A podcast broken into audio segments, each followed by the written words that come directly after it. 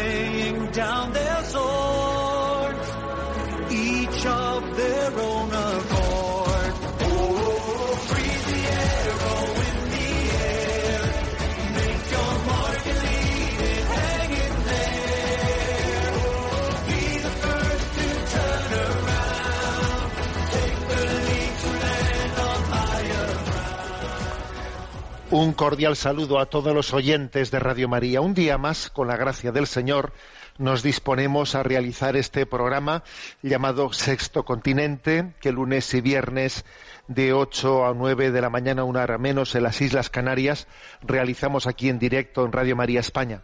En la entradilla de este programa quiero compartir, me dispongo a compartir con vosotros una frase de la conocida novela Un mundo feliz de Aldous Huxley. Una frase que me hacía llegar, pues una conocida esta semana y que verdaderamente me ha impactado por la capacidad de descripción desde esa novela que tiene ya cerca de un siglo, por la capacidad de descripción del momento que, que vivimos. Y dice así, una dictadura perfecta tendría la apariencia de una democracia, pero sería básicamente una prisión sin muros, en la que los presos ni siquiera soñarían con escapar.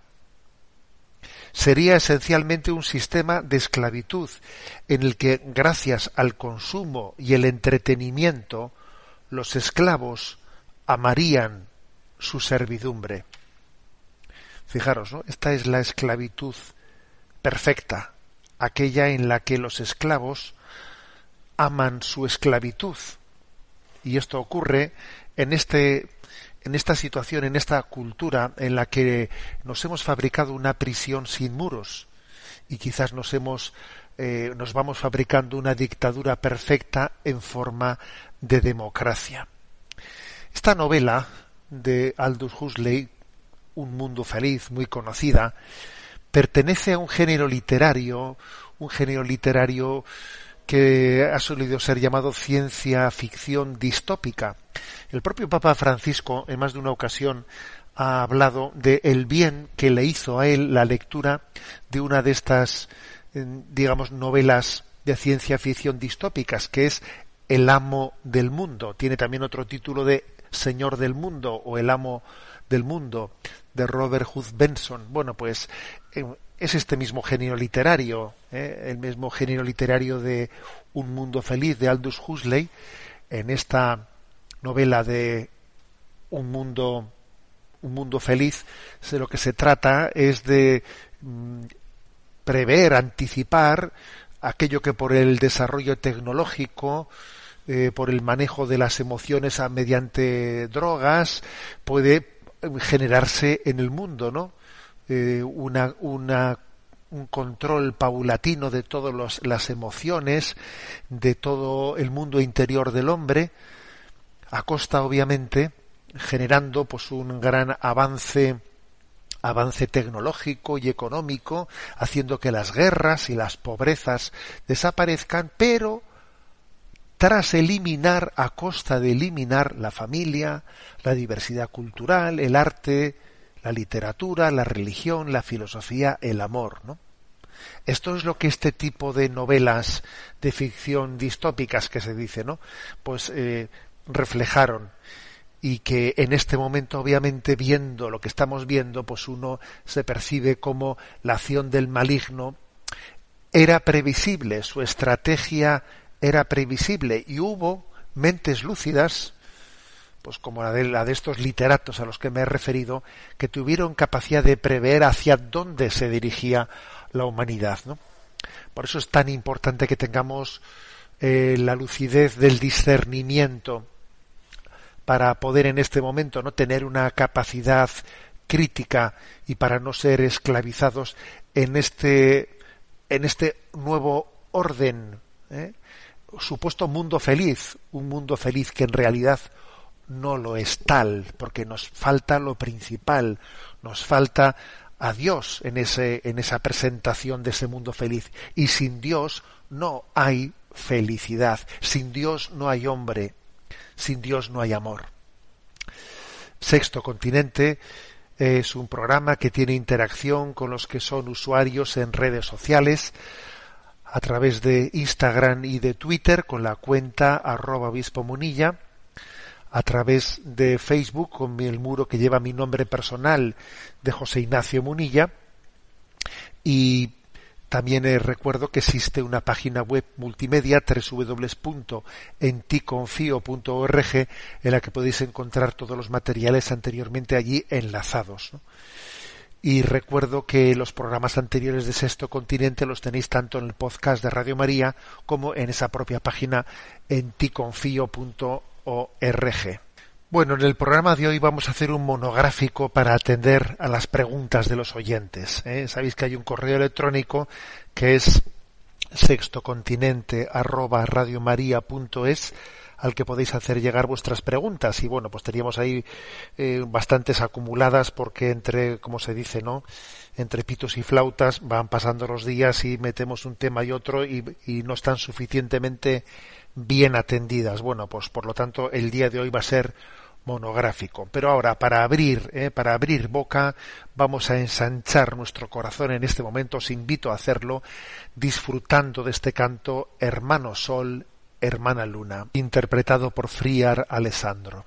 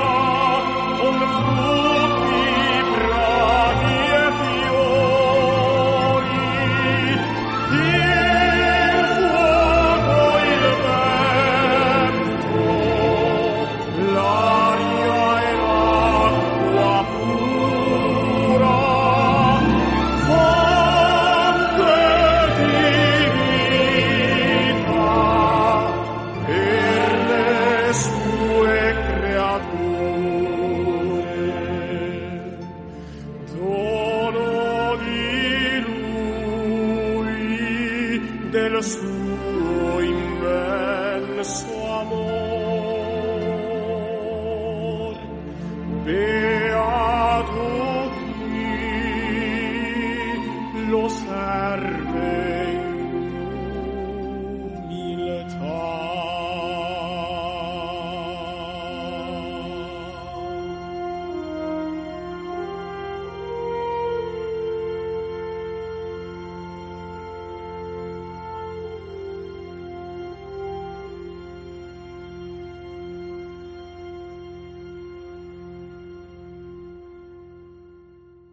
Bien, como anunciaba al principio, vamos ahora ya a, comenzar esa sección de atención a las preguntas de los oyentes. ¿eh? Renuevo, de nuevo recuerdo que sextocontinente arroba es el correo electrónico al que podéis hacer llegar vuestras vuestras preguntas, vuestras consultas.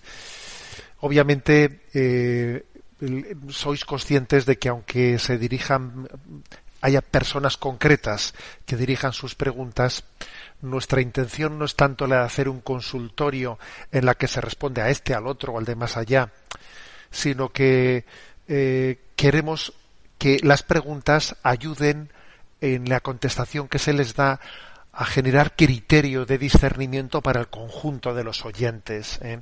Por eso yo en las preguntas que hago no entro tanto en una cuestión casuística de, de los que las formulan. A veces incluso cuando las, cuando las preguntas son demasiado personales, pues igual no, no, parecen adecuadas tratarlas, tratarlas en público. Pero incluso eh, la manera de enfocarlas, como os podéis imaginar, eh, sobre todo lo que quiero subrayar es que no suple eh, este momento de la radio a las consultas personales que uno debe de hacer con sus acompañantes espirituales. Eh, aquí en la radio sobre todo se trata de que nuestras consultas sirvan para generar un criterio de discernimiento, que eso es muy importante, pedir el don del Espíritu Santo para discernir, discernir lo que es recto, lo que es conforme, ¿no? al querer del Señor en nuestra vida, porque la pregunta de uno, la situación de uno ilumina a la del otro obviamente. Bueno, y dicho esto, que por otra parte ya lo he dicho en otras ocasiones, vamos a dar paso a las preguntas. Saludamos a Yolanda, que está en la emisora. Muy buenos días, Yolanda. Muy buenos días, monseñor. Francisco de Paula nos pregunta, ¿Nuestra Madre la Virgen María murió como humana o solamente se adormeció, ya que la Virgen María es sin pecado concebida y la muerte nos llega por el pecado? ¿Qué nos dice el dogma? Muchas gracias por vuestro trabajo y formación continua. Agradecido de antemano. Bueno, recién hemos celebrado la solemnidad de la Asunción de María a los cielos y es un buen momento para responder a esta pregunta. Bueno, lo primero es decir lo siguiente. ¿Qué es lo que el Papa Pío XII, porque hay que decir una cosa, que el, dogma de la Asunción de María a los cielos es el más recientemente promulgado por la Iglesia Católica, ¿eh? 1950. O sea, eso no quiere decir que se comenzase tan tarde a creer en, ello, porque de hecho la fiesta litúrgica de la Asunción de María a los cielos se celebraba desde el siglo IV, pero no tenía ese rango de, de dogma, ¿no? Bueno, pues en ese, en esa proclamación como dogma, Pío XII eh, en la Constitución Apostólica, que es el documento en el que él proclamó el dogma, es una constitución apostólica que tenía el nombre de Munificentissimus Deus, que significa benevolísimo Dios, ¿no? o buenísimo Dios. ¿eh? Bueno, pues dice, no entra en la cuestión, excluye, o sea, a propósito, decide no entrar en la cuestión de si la Virgen María murió o no murió. ¿eh? Y utiliza un término, cumplido el curso de su vida terrena, fue asunta en cuerpo y alma a la gloria celeste. Es un recurso para no entrar en la cuestión. O sea, cumplido el curso de su vida terrena. ¿Por qué el Papa decide no entrar en la cuestión de si la Virgen murió o no murió? Bueno, pues porque existen eh, diversas tradiciones legítimas, eh, mm, compatibles las dos con la, pues con la fe católica es compatible con la eh, fe de la asunción de María al cielo en cuerpo y alma el hecho de que eso tuviese lugar habiendo muerto explícitamente como, Cristo murió o no habiendo muerto habiéndose producido pues lo que dice la tradición oriental porque es más bien la tradición oriental la que dice que María durmió pero no murió. Bueno, por tanto, la tradición oriental viene a decir que se produjo una dormición y una transición de María ¿no? a los cielos. La tradición occidental eh, eh, tiene distintas posiciones, pero algunos hablan de no dormición o transición, sino de Pascua, la Pascua de María, ¿no? Y la palabra Pascua de María sugiere que sí que hubo muerte, porque claro, la Pascua de Jesucristo fue morir y resucitar. Entonces, si se utiliza la palabra Pascua de María, bueno, pues se está más próximo de pensar que María muere y luego resucita. Eh, aunque no es exactamente lo que ha preguntado eh, el oyente, aprovecho para decir que también en la tradición católica, pues eh, hay como dos lugares en los que esto aconteció, o en Jerusalén o en Éfeso. En Jerusalén, de hecho, se conservan dos lugares ligados a este misterio. Es en la parte alta de Jerusalén, la parte alta de Monte, de Montesión, está la iglesia de la Dormición de María, un lugar muy bello que lo conservan actualmente los benedictinos, donde se dice que María durmió. Eh, no murió, durmió. Y luego fue llevada en procesión hasta el torrente Cedrón abajo, donde cerca del huerto de huerto de Gesemaní fue introducida en un en un, en un lugar en una cueva desde la que fue asunta a los cielos. La otra tradición es la de la de que murió en Éfeso. Eh, y por cierto, si alguno tiene la curiosidad, que sepáis que en las famosas visiones de Ana Catalina Emmerich, ¿eh? esta Ana Catalina Emmerich es una mística, ¿no? A caballo entre el siglo XVIII-XIX, que es una religiosa agustina, que fue beatificada por Juan Pablo II en el año 2004, ¿no? Eh, bueno, pues ella eh, tiene muchas visiones sobre la vida de Jesucristo y cuando habla, cuando hace, cuando describe, escribe, ¿no? Cómo, cómo fueron los momentos finales de María, eh, los describe en Éfeso, ¿eh? los describe en Éfeso. Y los describe ella más bien como una muerte, como una muerte, como que María es, es eh, sepultada, se corre la piedra y los apóstoles eh, están allí reunidos y Santo Tomás llega tarde, el pobrecillo, ¿no? Otra, otra vez de nuevo, llega tarde y entonces él está penado porque no ha llegado a tiempo de la muerte de María y entonces, bueno, pues le acompañan a aquel lugar y entonces corren la piedra para que pueda ver él el cuerpo el cuerpo yacente de María y se llevan la gran sorpresa de que allí sale del sepulcro un olor a rosas tremendo y allí el cuerpo de María no está porque ha sido asunta al cielo. Esa es la tradición de Éfeso contada por Ana Catalina Emmerich. ¿eh? En resumen, eh, no está definido si María murió o durmió. En cualquier caso, sí que es obvio que incluso los que dicen que murió eh, al igual que la muerte de Jesucristo, también en la Pascua de María no se produce la corrupción del cadáver, sino que antes de producirse la corrupción del cadáver, ella es asunta, asunta al cielo. En el caso de que se trata, cuando se habla de una dormición que no de una muerte, pues más a más, ¿no? Tampoco se produce ninguna corrupción, sino que ella es asunta a los cielos. Damos paso a la siguiente consulta. Elisa Chapete nos plantea, muy buenas, monseñor. ¿Hay alguna diferencia entre pensar que uno no vale para nada y lo que recomienda Lorenzo Scupoli en su libro Combate Espiritual, donde dice que debemos considerar que no podemos nada por nosotros mismos y que consideremos nuestra miseria ante Dios nuestro Señor? ¿Sería incorrecto lo primero y correcto lo segundo? Por favor, denos luz al respecto. Muchísimas gracias por su respuesta de antemano. Bueno, la pregunta es interesante porque sirve mucho para el discernimiento eh, de nuestro propio estado interior. ¿eh? Puede parecer que son dos cosas similares y sin embargo no tienen nada que ver una con la otra. Eso que el oyente nos ha planteado, ¿no? Por una parte, esa sensación de, de, de desprecio, no valgo para nada, soy una porquería, soy una, soy una miseria, en el fondo es algo que aparentemente puede parecer humilde, pero es desesperanzado, desesperanzado. ¿eh? Y lo otro, el decir la clara conciencia de que no soy nada sin la gracia de Dios. ¿eh? Si me suelto de la mano de Dios estoy perdido, ¿no? Y sin embargo, unido con Dios, todo lo puedo en aquel que me conforta, es completamente distinto. Eh, esa, hay que tener cuidado porque a veces el demonio se, disfraza de falso acto de, de dolor de los pecados. ¿eh?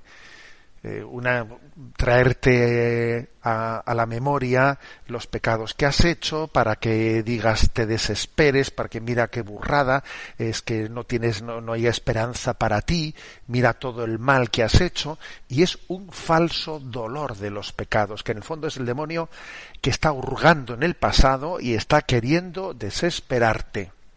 Sin embargo el verdadero eh, dolor de los pecados la verdadera contrición eh, integra el sufrimiento y la alegría. El sí, sufro porque sé que mis pecados han hecho, han hecho, eh, han causado dolor en el corazón de Cristo, pero al mismo tiempo siento una profunda alegría porque sé que Dios lo ha perdonado, lo ha perdonado y que de esos pecados son motivo de glorificación de su misericordia, ¿no? entonces, eh, para distinguir lo que es un verdadero dolor de los pecados a una tentación disfrazada de humildad, esta es, yo creo que esta es la diferencia, ¿no? Eh, allí donde hay un dolor de contrición verdadero, existe un profundo dolor, pero no se sabe qué es más, si dolor o alegría. Casi uno no sabe si llora de, de dolor de los pecados o llora de la alegría del perdón. Mientras que el falso dolor es destructivo, es autodestructivo, o sea, es un dolor que no te, no te, te da esperanza, ¿eh? te quedas hundido en lo mal hecho y no, y no tienes la capacidad de rehacer tu vida, ¿no? Y interesante esta distinción, porque muchas veces tenemos que desenmascarar el, al maligno disfrazado de penitente, de penitente. Cuidado con el maligno disfrazado de penitente, ¿eh? que nos quiere llevar a la desesperación. Adelante con la siguiente pregunta. Una oyente llamada Beatriz nos plantea Muy buenos días, Monseñor. Gracias por este servicio. Por favor, ¿podría explicar los siete pecados capitales y de una manera más concreta la manera que debemos hacer el examen de conciencia dentro del ámbito de cada uno de esos pecados? Se lo pregunto porque las personas que ya llevamos un largo camino recorrido en la fe a veces da la sensación que no pecas y sé que esto es un error.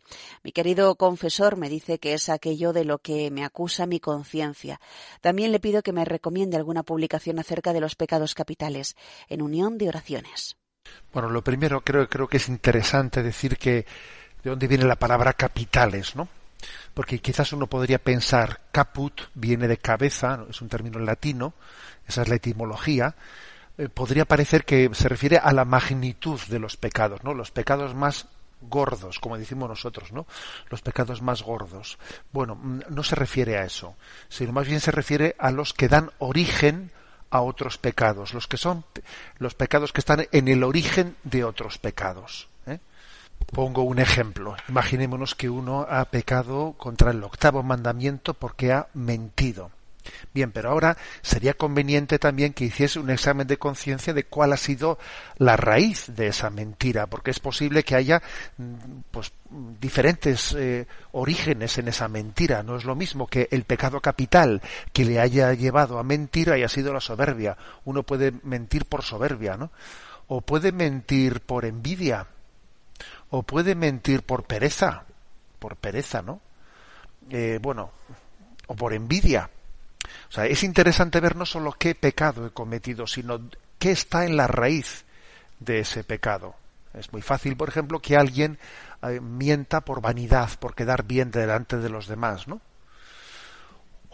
O, una cosa muy distinta, que alguien mienta por cobardía, porque, porque sabe que si dice la verdad le va a caer una encima. ¿eh? Entonces, bueno, ver qué pecado capital está detrás de nuestros pecados puntuales. Es muy interesante para que el examen de conciencia vaya a la raíz de la cuestión. ¿eh?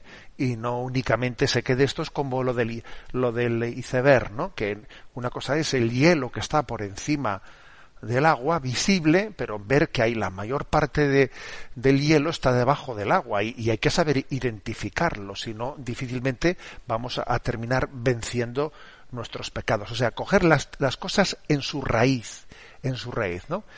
No coger el rábano por las hojas, sino ir a la raíz del rábano. Eso por poner el, ejemplo. Bueno, me pide también el oyente algún tipo de material en el que le pudiese ayudar.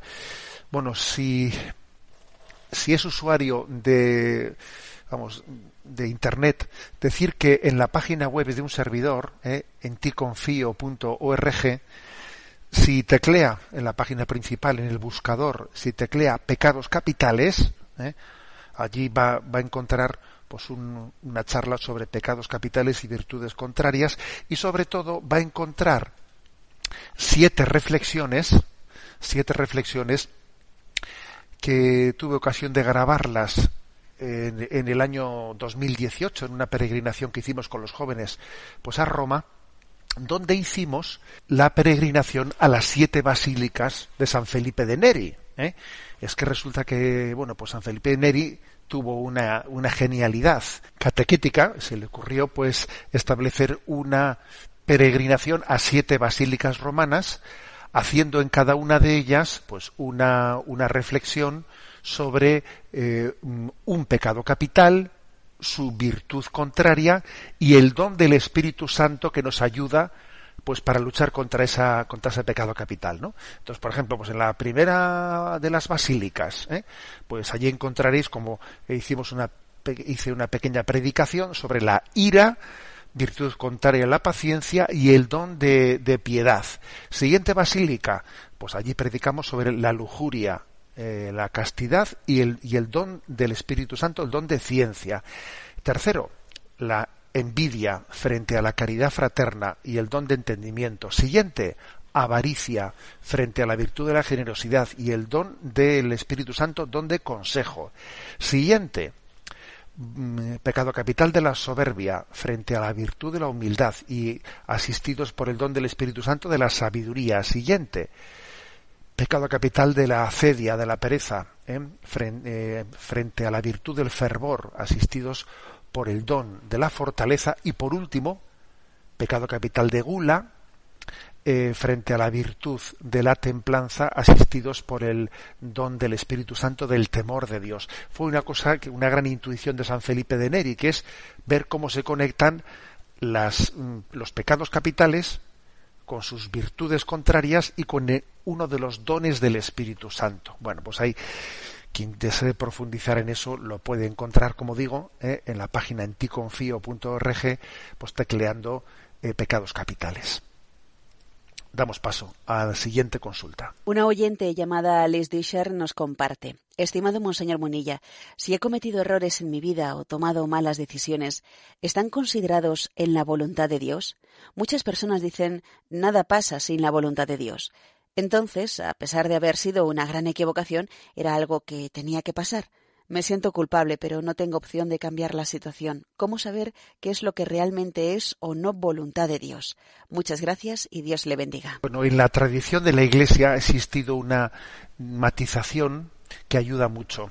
¿eh? Se distingue, se matiza entre voluntad positiva de Dios y voluntad permisiva de Dios. En el caso de lo que usted consulta, es bastante obvio que estamos hablando de la voluntad permisiva de Dios. Dice usted, ¿no? Yo he cometido grandes errores en mi vida. ¿eh? supongamos grandes pecados incluso, ¿eh? grandes errores o grandes pecados en mi vida. Bien, obviamente Dios no ha querido que usted peque. ¿eh? Dios quiere que el hombre sea santo. Dios no quiere que Dios peque. Perdón, Dios no quiere que el hombre peque, ¿no? Pero sin embargo, existe una voluntad permisiva que Dios es capaz de integrar en su en su designio de santificación del hombre. Dios tiene un designio de, santificación. Y fijaros que incluso decimos, ¿no? En el pecado de Adán y Eva, llegamos a decir, feliz pecado que mereció tal redentor. Fíjate, decimos feliz pecado el pecado de Adán y Eva, el pecado original, con todos los quebraderos de cabeza que nos da llegamos a decir feliz pecado que mereció tal redentor, ¿no? O sea, por lo tanto hay una voluntad permisiva de Dios que en el mismo momento en el que el hombre ha errado, comienza ya esa voluntad, ¿eh? esa, ese designio de Dios a cómo sacar bienes de los males, cómo sacar bienes de los males. ¿no? En el mismo momento en que el hombre ha pecado, eh, Satanás está intentando buscar la desesperación. Y sin embargo, el mismo hombre, el mismo momento en el que Dios ha pecado, Dios está esperando sacar de ese momento un designio de conversión. ¿eh? Pues como es el caso de la parábola del hijo pródigo, por ejemplo. ¿eh? Por ejemplo a veces, ¿no? Pues un poco en plan de, de una explicación catequética con un punto del sentido del humor, ¿no? Yo me he atrevido a poner el ejemplo, el ejemplo de en que como cuando vamos, ¿no? Pues conduciendo un coche y nos perdemos en medio de la gran ciudad, ¿no? Pues el GPS, el GPS que nos está intentando guiar por las calles adecuadas, de repente el GPS dice recalculando, nos hemos perdido y recalculando, volvemos al buen camino. Y en el momento en que volvemos a perdernos, el GPS dice recalculando, recalculando, ¿no? Bueno, pues yo creo que, es, que, es, que esa es la voluntad permisiva de Dios, porque mm, permite, ¿no? Dios quiere, ha querido que el hombre sea libre, lo cual supone no querer sino permitir nuestros errores, pero para recalcularlos inmediatamente, para integrarlos en un designio de, salvación. ¿eh? Creo que esto es lo principal, ¿eh? y no hay que estarse atormentando la cabeza en cosas que yo ya no puedo cambiar. A ver, eh, recalculando. Dios me quiere en este momento, pues con todas mis energías, incluso con toda la experiencia y con todas las lecciones que yo he aprendido de mis errores cometidos, me quiere con todas mis energías en la buena dirección. Adelante con la siguiente pregunta. Miguel Ángel Irigaray nos plantea, estimado Monseñor, no me ha pasado muchas veces, pero recuerdo alguna ocasión en que una persona miente delante de ti y te implica en su mentira sin haberlo uno pretendido. Pero claro, deshacer la mentira delante de esa persona es dejarla en mal lugar y crear una situación un poco tensa, desagradable. O a veces determinada persona te dice que a fulanito hay que decirle tal cosa que es mentira y uno no tiene la confianza o la relación suficiente. Imagínese un jefe, alguien con el que no hay un trato continuo. Mm, como para negarse en firme a colaborar en esa fea maniobra. Personalmente, y por lo que a mí respecta, procuro que todas, con todas mis fuerzas no mentir nunca, ni siquiera en cosas pequeñas, pero hay veces en que los demás te implican y te lo ponen difícil. ¿Qué hacer en esas situaciones? Muchas gracias. Bueno, pues la verdad es que qué hacer, ¿no? Hay que hacer lo que lo que se pueda, lo que se pueda, ¿no? Que es verdad que, ¿por qué digo esto? Porque es verdad que a veces hay que tener un cierto arte, un cierto arte de cómo navegar en medio de aguas turbulentas, de manera que nuestra navegación no nos haga cómplices de las aguas turbulentas y por otra parte pues nos ayude a poder corregir a las personas ¿no? que, están a nuestro alrededor. Bueno, a ver, Miguel Ángel hablaba un poco de dos hipótesis, ¿no? Yo lo he querido entender en su pregunta. Una primera, o una segunda más bien, pero bueno, es lo mismo que sea primera o segunda, la situación de alguien que mm, desde su autoridad hacia nosotros nos empuja a mentir. ¿eh? Pues, pues imagínate un jefe, ¿eh? un jefe o yo qué sé, ¿no? Que te lleva un poco pues a, a, mentir, ¿eh? pues el que tú estés eh, ante los clientes diciendo una mentira para que, a ver, eso la verdad es que no tiene una solución que no sea la de hablar claramente, ¿eh? Pues con el propio jefe y decirle que eso no puede ser, que no, que no, que es que en conciencia uno tiene, pues, pues tiene que ser eh, fiel a lo que su conciencia ve y que utilizar la mentira, no, utilizar pues un recurso a no decir la verdad para vender más productos o lo que fuere, ¿eh? pues que no que no es de recibo es que a veces uno tiene que ya sé que esto es arriesgado ya sé que ya sé que una persona que hace eso pues se puede estar jugando el tipo. ¿eh? Se puede estar jugando el tipo, pero, pero a ver, yo creo que también le está ayudando a, a esa persona también a, a desenmascarar eh, la mentira, ¿no? A desenmascarar la, el entramado de pecado en el que estamos, en el que hemos hecho nuestro, hemos construido nuestro propio trabajo. Si resulta que para mi, para que mis trabajadores lleven adelante su trabajo tienen que estar mintiendo, bueno, pues es que usted ha construido mal mal su vida sobre la mentira, ¿no?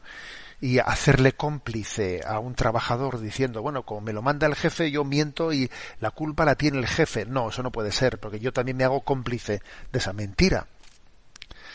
Bueno, pues eso, yo, yo qué es lo que intentaría, pues aparte de rezar mucho por el jefe, antes de decírselo, pues buscar la manera, eh, la manera no de, de, no decírselo en un momento de enfado, de buscar un momento de comunicación para que él entienda que algo nace de, un conflicto de conciencia y para que el hombre entienda o que, que, tiene que respetar el conflicto de conciencia ¿no? de, su, ¿eh? de, su, de, su, trabajador que además se lo está confesando a él no, no le está denunciando no bueno y el otro caso que decía Miguel Ángel es el caso de que alguien pues está hablando una conversación que hay tres personas y el otro te implica a ti en una mentira que él está contando ¿eh? una mentira que está contando. Uf, entonces dice, a ver, y, cuenta una mentira al otro implicándome a mí, ¿eh? Y te pone en una situación súper embarazosa, ¿no? Entonces tú dices, a ver, ¿qué hago yo? Le digo, le paro en seco y le digo, oye, eso que estás diciendo delante de este no es verdad. ¿Mm? Claro, si, le paras en seco de esa manera, verdaderamente él se va a quedar eh, contigo eh, dolido, ¿no? Yo creo que en, un caso como este hay que hacer un discernimiento. Si, de lo, si lo que está contando es algo muy grave, pues yo creo que hay que pararle en seco. Sin embargo, si la mentira que está contando, a ver, pues no es que sea tan grave en sus consecuencias, pues igual se puede esperar a estar con él a solas y hacerle una corrección. Hacer una corrección, ¿no? O sea, si, si pararle en seco, y, desenmascarar su mentira delante del otro es proporcional o no es proporcional por la humillación a la que le vas a someter, ¿no? Hay también habrá que hacer un juicio de, de, de, prudencia, ¿no?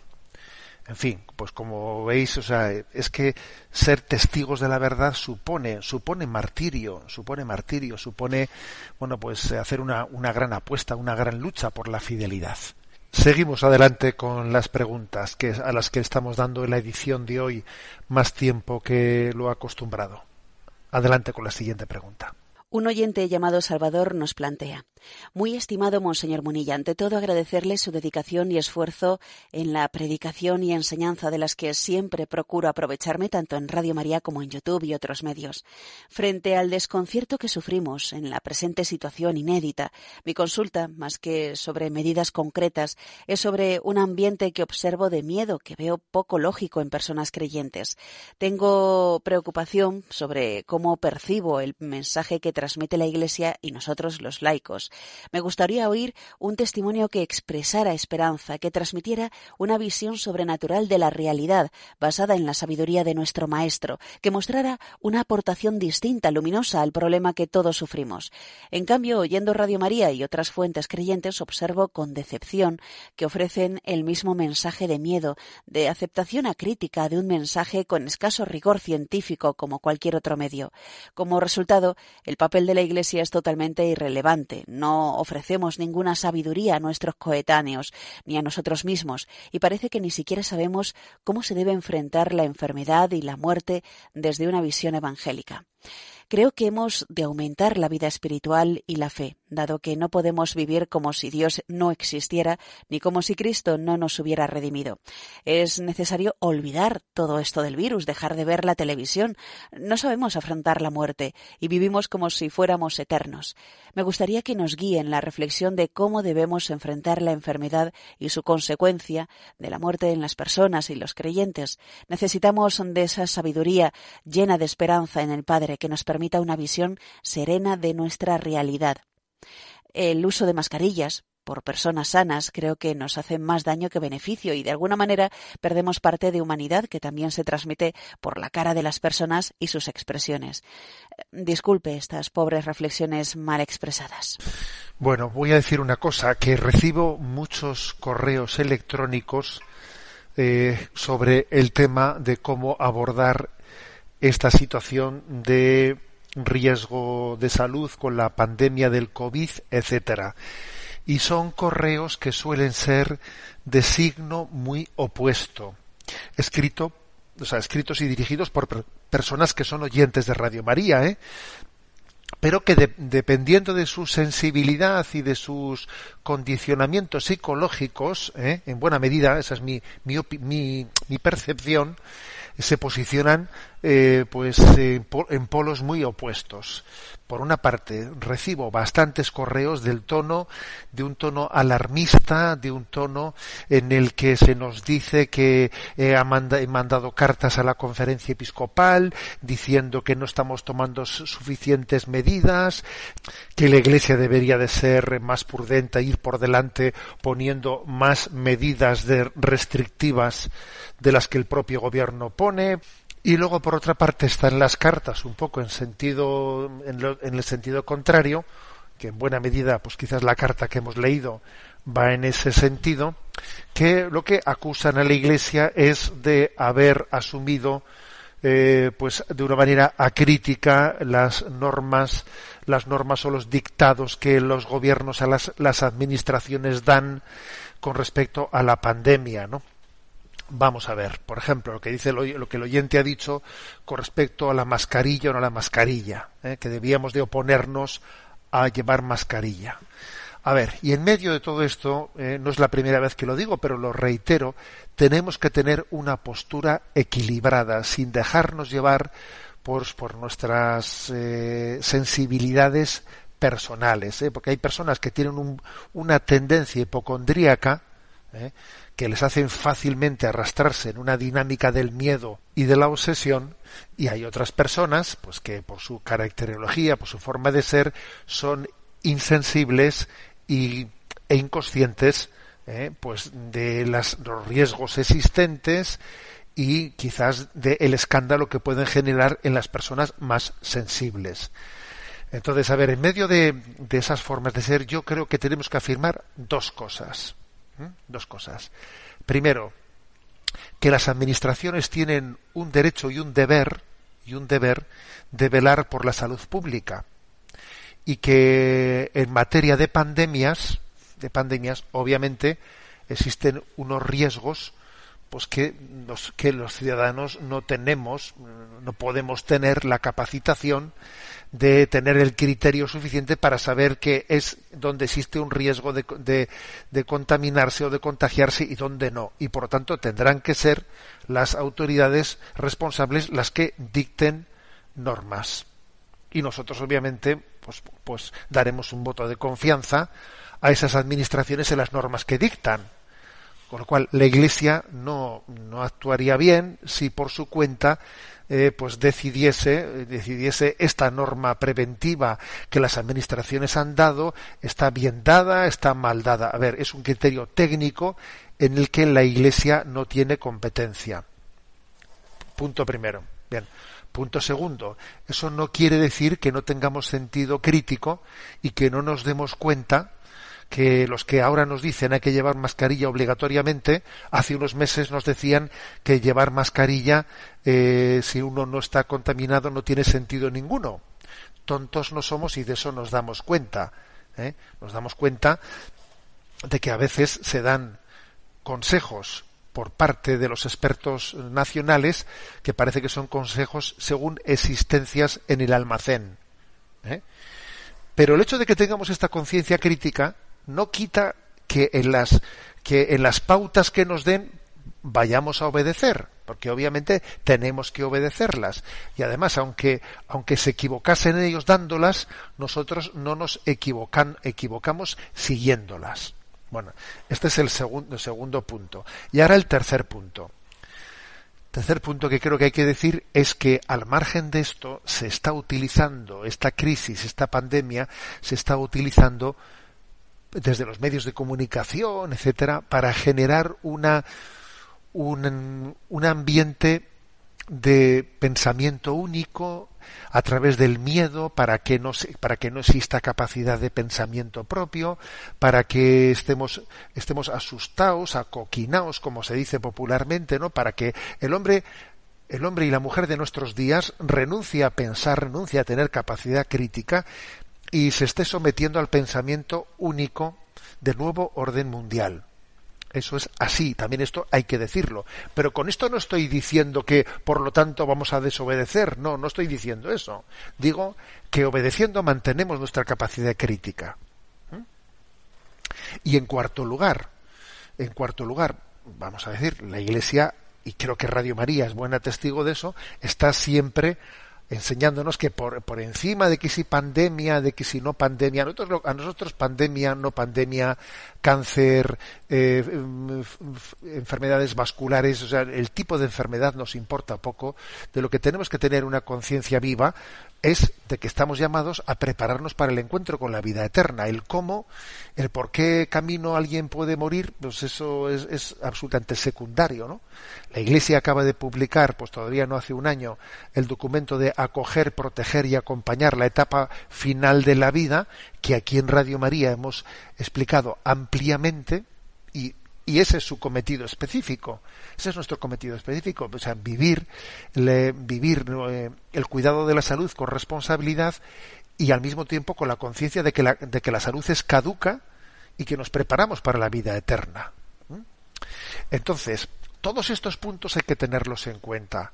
Y no nos podemos saltar ninguno. Si nos saltamos alguno, tenemos una postura desequilibrada desequilibrada en este, en este punto. ¿no? Y es bueno que cada uno vea por su tendencia personal hacia dónde se inclina, dónde está su desequilibrio e intente corregirlo.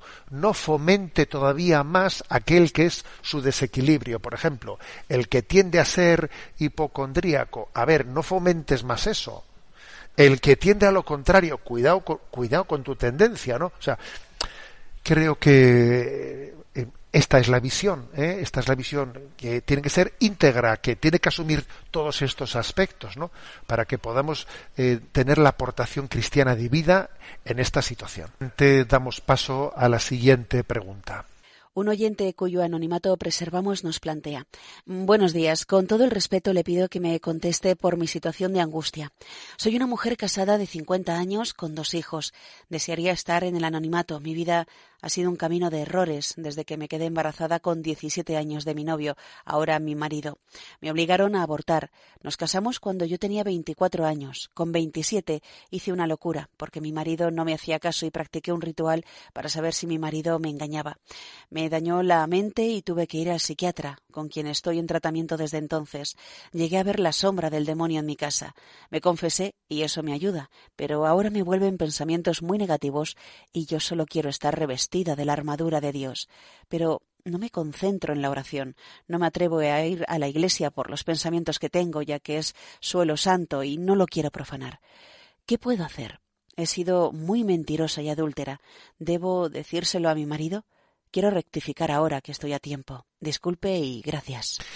Bueno, con respecto eh, a esta consulta, bueno, yo creo que nos vamos a comprometer todos a, a rezar por ella. ¿eh?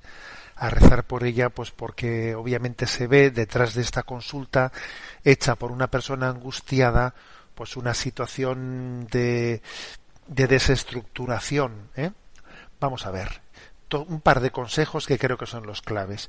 En esa situación, lo importante es eh, tener cerca un buen acompañamiento. Perdón por repetirme tanto, porque esto me lo habéis escuchado los oyentes muchísimo, pero es importantísimo el acompañamiento. Un buen acompañamiento espiritual eh, que la radio puede ayudar, pero obviamente no lo puede sustituir, lo primero que le diría es eso de que tiene esa especie de sentimiento de que a la iglesia no puede ir porque la iglesia es un suelo sagrado y ella no quiere profanar un suelo sagrado, ella no debe pisar un suelo sagrado. A ver, eso obviamente es una tentación, es una es un absurdo. Jesucristo se acercó especialmente, ¿no? Fue acusado especialmente por comer con los pecadores a Jesucristo le echaron en caro que entraba en casa de los pecadores. Luego, luego ese suelo sagrado de la casa de Jesucristo se complace en que los pecadores estemos allí. ¿eh? Y, solamente acercándonos a Jesús podemos tocarle su manto, ¿no? Como la hemorroísa y pedir que nos sane. ¿eh? Por lo tanto, esas teorías raras hay que hay que reorientarlas pues desde un buen acompañamiento, desde un buen acompañamiento, pues que también eh, pues estudie si, si en aquel episodio de haber participado en aquel ritual pudo haber algún tipo de eh, pues herida o infestación satánica que ante la que hay que estar un poco atento, atento, eso también tiene que ser un poco estudiado o investigado, pero sobre todo y ante todo eh, yo creo que lo que eh, lo que tiene que haber es un orden en la vida espiritual. Dice dice ella que ella quiere tener la coraza la coraza de la gracia de Cristo. Esa coraza la da en la vida sacramental y la vida sacramental obviamente es pues eh, requiere un vivir en el templo de Dios, no, tener una especie de sensación de que no puedo acercarme al templo de Dios. La vida sacramental es vivir en Cristo ¿eh? y hacer del templo de Dios nuestra casa. Ese es nuestro verdadero escudo, coraza espiritual. ¿eh? Que la casa de Dios sea nuestra casa. Bueno, los consejos espirituales que ese acompañante, yo, le aconsejo a ella que, que quizás tenga un, o sea, pida explícitamente a su párroco una entrevista. Explícitamente. Lo digo porque un día, un día va por la parroquia y al párroco le coge y le pilla en un mal momento, le hace poco caso. A ver, a veces en casos como estos lo mejor es pedir una cita. Una cita para un consejo espiritual. ¿eh? Porque es quizás un poco la garantía de que va a ser uno mínimamente bien atendido. ¿eh? Bueno, y le encomendamos. Damos paso a una última consulta. Un oyente de 40 años nos plantea. Buenos días, eh, don José Ignacio y equipo de Sexto Continente. Soy un hombre de casi 40 años y estoy soltero. El hecho de estar soltero no me provoca ninguna desesperación ni angustia, lo llevo con calma. No tengo vocación para el sacerdocio, pero creo que tengo vocación para el matrimonio. Intento conocer chicas, principalmente católicas. También he conocido alguna ortodoxa, pero pasa el tiempo y no se materializa en nada.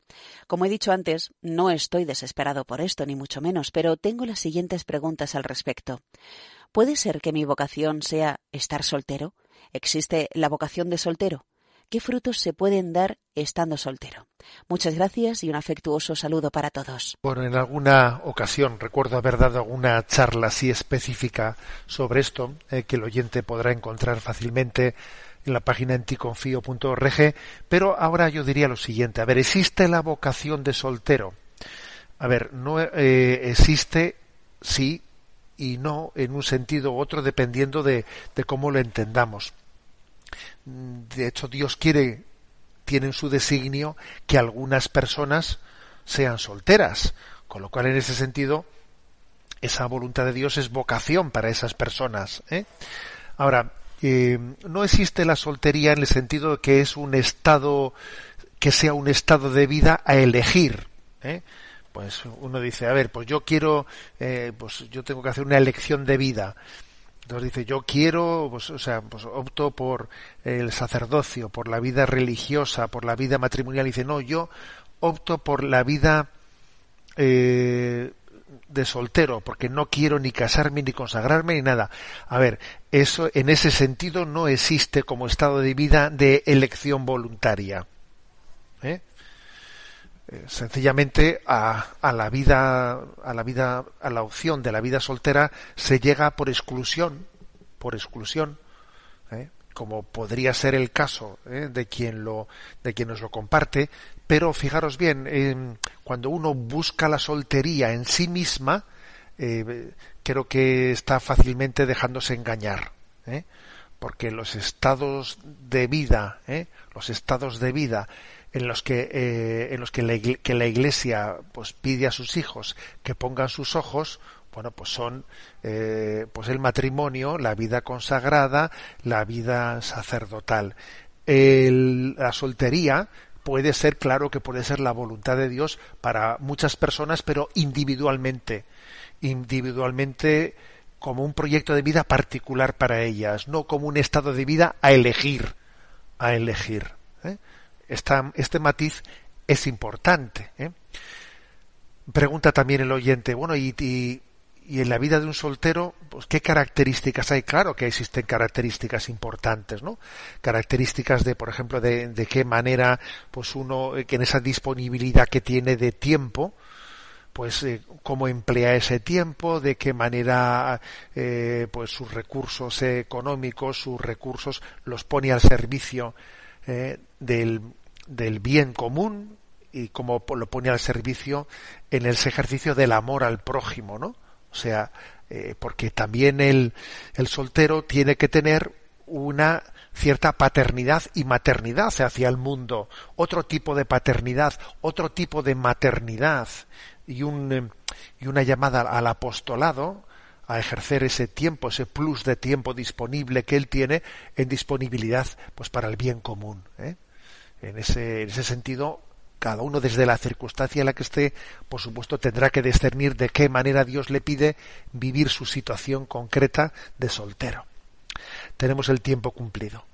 La bendición de Dios Todopoderoso, Padre, Hijo y Espíritu Santo, descienda sobre vosotros. Alabado sea Jesucristo.